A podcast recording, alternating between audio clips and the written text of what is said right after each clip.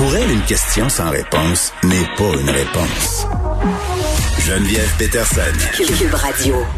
Bon, c'est le début de cette campagne de vaccination. On a vu une dame qui s'était mise sur son 31, il faut le dire, là, se faire euh, vacciner euh, tantôt euh, sur le site de l'hôpital.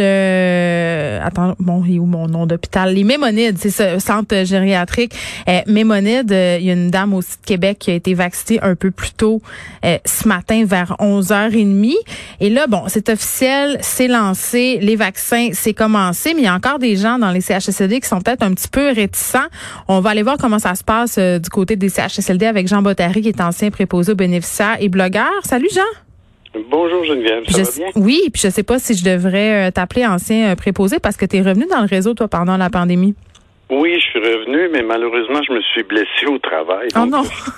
Oui, je suis en convalescence, je fais de la physiothérapie, une déchirure du ménisque. Ben en tout cas, on peut pas dire euh, que tu pas voulu prêter euh, main forte à tes anciens collègues.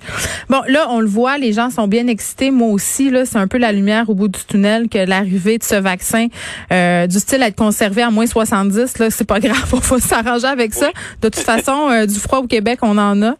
là, ce que vous entendez euh, Monsieur Bottary, ce que vous lisez de la part euh, des travailleurs en CHSLD, puis aussi dans le reste du réseau de la santé, ça, ça a l'air de quoi? Comment s'est reçu l'arrivée du vaccin? Est-ce qu'on se tutoie, euh, Geneviève? On peut se tutoyer. Mais je peux se hein? tutoyer. Parce qu'on avait, on avait commencé par se tutoyer. C'est vrai. Je, reviens tout le temps à ma, à, mon, à ma politesse. On se tutoie. Des formations professionnelles. Allons-y. Euh, oui, c'est ça. Écoute, ça aussi entre 20 et 40% les gens qui veulent se faire vacciner. Hmm. Et je te dirais que c'est à peu près le même taux que le vaccin contre l'influenza. Les gens sont pas plus euh, enclins que ça à se faire vacciner. Même ah, mais j'aurais pensé le contraire. Oui, ben effectivement, tout le monde pense ça. Mais euh, c'est vraiment comme ça. Et puis, pour quelle raison, je sais pas. Comme j'ai une statistique concernant le 6 de Laval, à date, le taux de, personnes qui veulent se faire vacciner est de 20% seulement au 6 de Laval. Euh, les gens sont méfiants, les gens connaissent pas les effets secondaires s'il y en a, bon, ainsi de suite. Il y en a beaucoup qui disent qu'ils veulent attendre de voir qu'est-ce qui se passe avec les personnes qui ont été vaccinées. Mais si on fait tous ça, ben personne ne va se faire vacciner. Ben oui, puis M. Dubé tantôt a été questionné euh, au point de presse là, devant euh, l'hôpital à propos des craintes euh, qu'ont les gens. Évidemment, disait là, écoutez, là, tout a été fait dans les règles de l'art. On va attendre de voir qu'est-ce qui se passe, mais tout nous indique que ça va bien se passer. Moi, je, peux comprendre que des résidents CHSLD aient des craintes à se faire vacciner, soit par ignorance ou parce que tu sais, c'est difficile parfois de départager la vraie information, la fausse information. Puis c'est vrai aussi que sais, le processus d'approbation vaccinale il a été beaucoup plus rapide qu'à l'habitude. Je comprends que ça puisse inquiéter des gens, des résidents, mais venant des travailleurs de la santé qui sont aux premières lignes, qui ont été tellement touchés durement, je dois dire que, puis je veux pas les juger là, je veux pas dire vous devrez vous faire vacciner si vous voulez pas vous faire vacciner, euh, vous êtes des mauvaises personnes, c'est pas ça du tout, mais ça me surprend et tu sais, je suis comme un peu, je tombe en bas de ma chaise. Oui, surtout que ces personnes ont été touchées. Il y en a 14 000 qui ont été contaminées dans ben le oui. Il y en a 13 qui en sont décédés. Donc, écoute, si, si ce vaccin-là peut euh, aplanir la fameuse courbe, parce que là, on s'en va de plus en plus vers le 2000, et ça continue dans les CHSLD, dans les résidences privées pour aînés, il y a encore des, des, des euh, éclosions. Donc, il me semble qu'à un moment donné, il faudrait qu'on essaye de mettre fin à ça. Mm. On contribue tous ensemble euh, à ça. Mais ça va créer de la tension en plus, là, j'imagine, ceux qui veulent se faire vacciner versus ceux qui veulent pas. Oui, puis il y a aussi le fait qu'il va falloir continuer à se protéger, même si on a eu le vaccin. Hmm. Parce que le vaccin, étant donné qu'il est donné de façon intramusculaire, il va euh, protéger principalement les voies respiratoires inférieures, comme les la trachée, les bronches, ainsi de suite. Ouais. Euh, pour qu'il puisse protéger le nez, la bouche, le, le larynx, pour pas qu'on soit contaminé à nouveau, ben, il faudrait que ce soit un, vaccin intranasal. Et puis, il n'y a aucune compagnie jusqu'à maintenant qui a, qui a pensé ou peut-être c'est plus long le processus pour euh, trouver ce vaccin-là. Oh, mes enfants seraient contents parce qu'ils ont bien peur de la piqûre. Ils m'ont demandé ben, pourquoi ça serait pas un vaccin nasal comme celui euh, qu'ils ont eu pour l'influenza il y a quelques années. Et voilà, tu vois, ce serait même pour les enfants, ce serait adéquat là. Mais on n'est pas rendu là encore. Hmm. Peut-être qu'éventuellement, ça va se faire. Je n'ai aucune idée de ce côté-là. Bon, euh, M. Bottary, en terminant, on sait, euh, le vaccin arrive tranquillement, euh, mais il est là. Sauf que la situation, quand même, est encore à surveiller dans plusieurs résidences à travers la province. Oui, effectivement. Surtout surtout les résidences privées pour aînés cette fois-ci. les RPA. oui, c'est ça, les RPA qui sont pas mal touchés cette fois-ci, plus que les CHSLD. Est-ce qu'on sait pourquoi? Pardon? Est-ce qu'on sait pourquoi les RPA sont plus touchés euh, cette fois-ci? Moi, je pense que c'est la transmission communautaire. Parce qu'ils sortent, hein? Oui, euh, hmm. pas juste ça. Même les employés euh, qui sont asymptomatiques, ben ils vont travailler, ils savent pas qu'ils ont le foutu virus.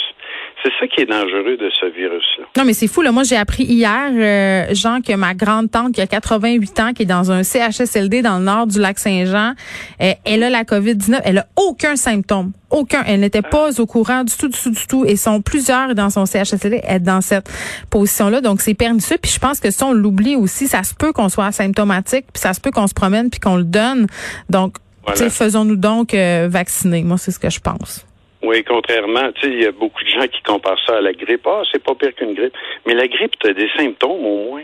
Là, il y en a beaucoup. Il y a beaucoup, euh, un grand pourcentage de personnes qui n'ont aucun symptôme. Hmm. Puis ils vont donner ça à tout le monde. Puis euh, j'espère que les gens vont écouter les consignes de ne pas se rassembler aux fêtes parce que sinon, après ça. Là... Oui, puis c'est angoissant. Là, petite pensée, là, justement, pour cette tante-là qui est obligé d'être en confinement dans sa chambre, ça ajoute au stress et à l'anxiété déjà de ne pas voir sa famille pendant le temps des fêtes. Donc c'est vraiment pas drôle. Tu sais quand on parle de faire un dernier effort, euh, on est sur la dernière ligne droite là, je pense que tout le monde on doit serrer les coudes et faire ce qu'on a à faire. Jean Bottary, merci. Merci à toi Geneviève. À la prochaine. On s'en va tout de suite parler avec Marc-André Gagnon, euh, qu'on commence à bien connaître quand même, qui est intervenu plusieurs fois euh, à l'émission spécialiste des politiques pharmaceutiques à l'Université Carleton. Monsieur Gagnon, bonjour. Bonjour, Madame Peterson. Bon, on se parle euh, évidemment de ces premières doses de vaccins qui sont arrivées au pays. On a débuté la vaccination dans deux établissements québécois. Christian Dubé, tantôt, euh, qui nous parlait un petit peu de comment ça allait se passer dans les prochains jours. On va vacciner 5000 personnes, ensuite euh, 50 000 d'ici le 4 janvier.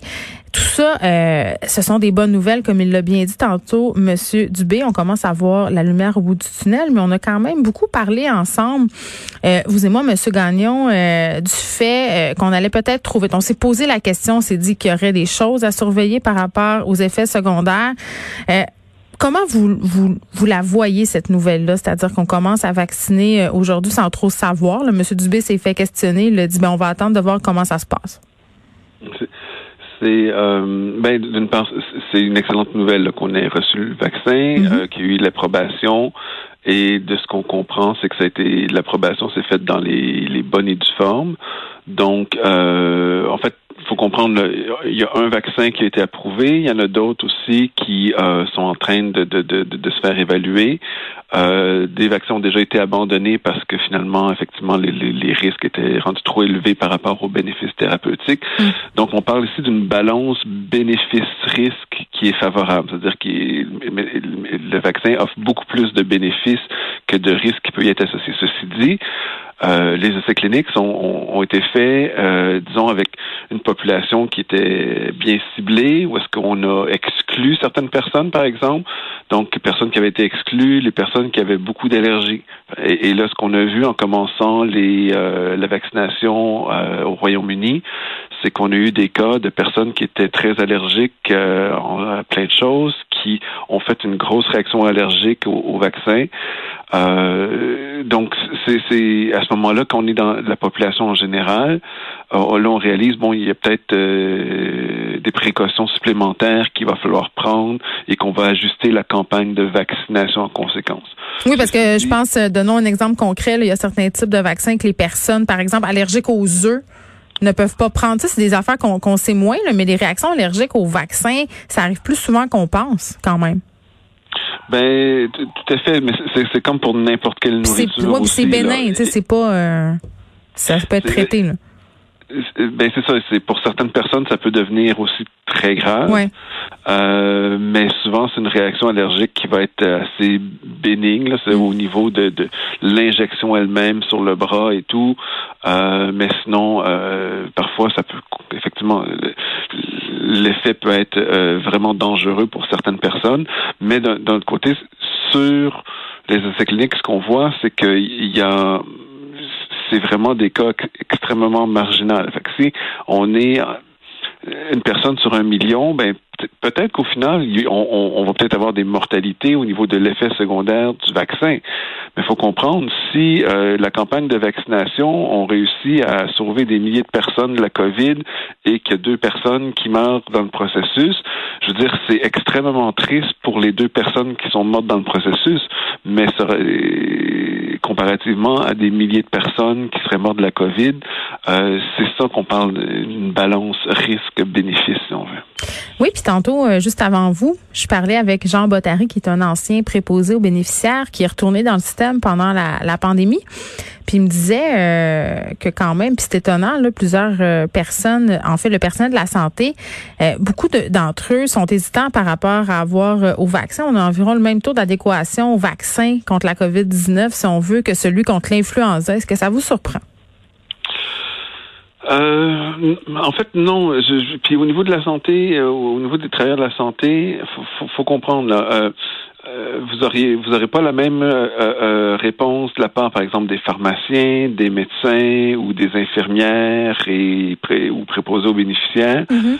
on est tous avec des travailleurs du secteur de la santé, mais ça peut varier de, effectivement d'un type de profession à l'autre et et, je dirais que c'est normal euh, en particulier. par exemple, les résidences pour personnes âgées, euh, parfois la, relation qu'on a avec la, la, médicamentation, pas avec les pas avec les médicaments, mais avec euh, le, l'usage du médicament qui parfois euh, on a une surprescription, on a un mésusage du médicament et c'est clair qu'on peut voir oui, il y a des, des, problématiques actuelles où est-ce qu'on s'est donné peu d'énergie pour justement faire une espèce de surveillance des effets secondaires, faire la surveillance des mésusages du médicament. Et, et, et ça, en fait, c'est un des problèmes aussi avec les vaccins, c'est que euh, vous faites vacciner, normalement, on va vous surveiller euh, 30 minutes après la vaccination. Oui, on reste assis sur une petite chaise. Je m'en rappelle avec mes enfants. Ouais. Et, et, ensuite, on, on, vous renvoie à la maison. Euh, mais on est dans un système de santé qui, encore aujourd'hui, sur les effets secondaires des, médicaments, bon, il y a des gens qui sont qui peuvent être très très dogmatiques, mais si il se passe quelque chose, ça va pas bien, vous réalisez, je sais pas, des étourdissements ou quoi que ce soit au bout de deux jours, et vous allez voir votre médecin, puis vous y en parlez, puis simplement vous voulez rapporter que vous avez ces effets-là, vous avez eu un vaccin récemment, euh, on ne sait pas si c'est directement lié, mais souvent la réponse des, des médecins, c'est de dire euh, c'est dans votre tête parce que moi, dans mes documents, le vaccin, il cause pas ces problèmes-là, donc on, se fait un petit peu mettre de côté. Et, ça, je trouve que c'est une dynamique qui, est un petit peu dangereuse dans notre système de santé, où est-ce que du fait qu'il y a des positions qui peuvent être très dogmatiques pro-vaccin ou anti-vaccin, ben, vaccin, c'est comme n'importe quel médicament. Il y a des risques, il y a des bénéfices, et faire une espèce de, de, monitoring, euh, s'assurer de voir mesurer les risques le mieux possible, ainsi que, que les bénéfices le mieux possible, c'est extrêmement important. Oui, il devrait faire une extension, euh, M. Gagnon, à alerte COVID, là, justement, pour les gens qui ont reçu le vaccin, pouvoir aller compiler peut-être les effets secondaires. une autre façon peut-être que de se rendre dans le bureau d'un médecin. À un moment donné, il faudrait informatiser tout ça. Là? Ben c'est ça. Il, faudrait avoir vraiment un système de de de, de, rapport euh, obligatoire si on veut. Euh, euh, ce qui n'est pas encore le cas au, Canada. Mais, mais surtout quand on travaille comme ça en temps réel. Ben tout à fait. Mais il y a une belle base de données avec Santé Canada qui s'appelle MedEffect et euh, où est-ce que tout, tout, le monde peut aller rapporter directement leurs effets secondaires. donc ça peut être intéressant mm. à consulter. Donc disons-nous qu'on célèbre l'arrivée de ce vaccin-là. Euh, ça nous fait voir la lumière au bout du tunnel. En soit une excellente, excellente, excellente nouvelle et ça à l'échelle planétaire. Mais restons tout de même vigilants et soyons alertes par rapport aux effets secondaires justement pour les rapporter le mieux possible pour que ce vaccin-là qui va, puis vous l'avez dit, là, être appelé à changer. Là, il y aura des premières moutures, euh, il y aura euh, des modifications qui seront faites. Euh, donc voilà, André, Marc-André pardon, Gagnon, spécialiste des politiques pharmaceutiques à l'Université Carleton. Merci. Ça me fait plaisir. Au revoir.